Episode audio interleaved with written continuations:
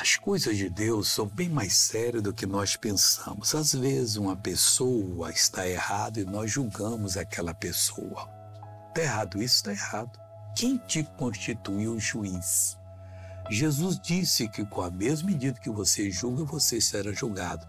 Veja Romanos capítulo 14, versículo 10. Mas tu, por que julgas teu irmão? Em outras palavras, você está doido? Ou tu também, por que despreza teu irmão? Em outras palavras, está doido? Pois todos havemos de comparecer ante o tribunal de Cristo.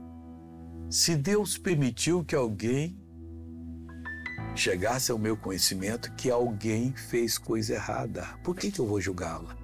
É para eu orar por ela. Por que, que eu vou desprezar uma pessoa só porque ela me fez o mal? Ela precisa de uma dose mais de amor.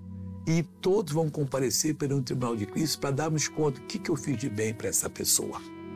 Pense nisso. Vamos falar com o Pai. Pai, em nome de Jesus, derrama o teu amor nesse coração pelo Espírito Santo, para não julgar mais ninguém nem condenar, para que no dia, ó Deus, do tribunal de Cristo, ele seja louvado, porque intercedeu e abençoou essa vida.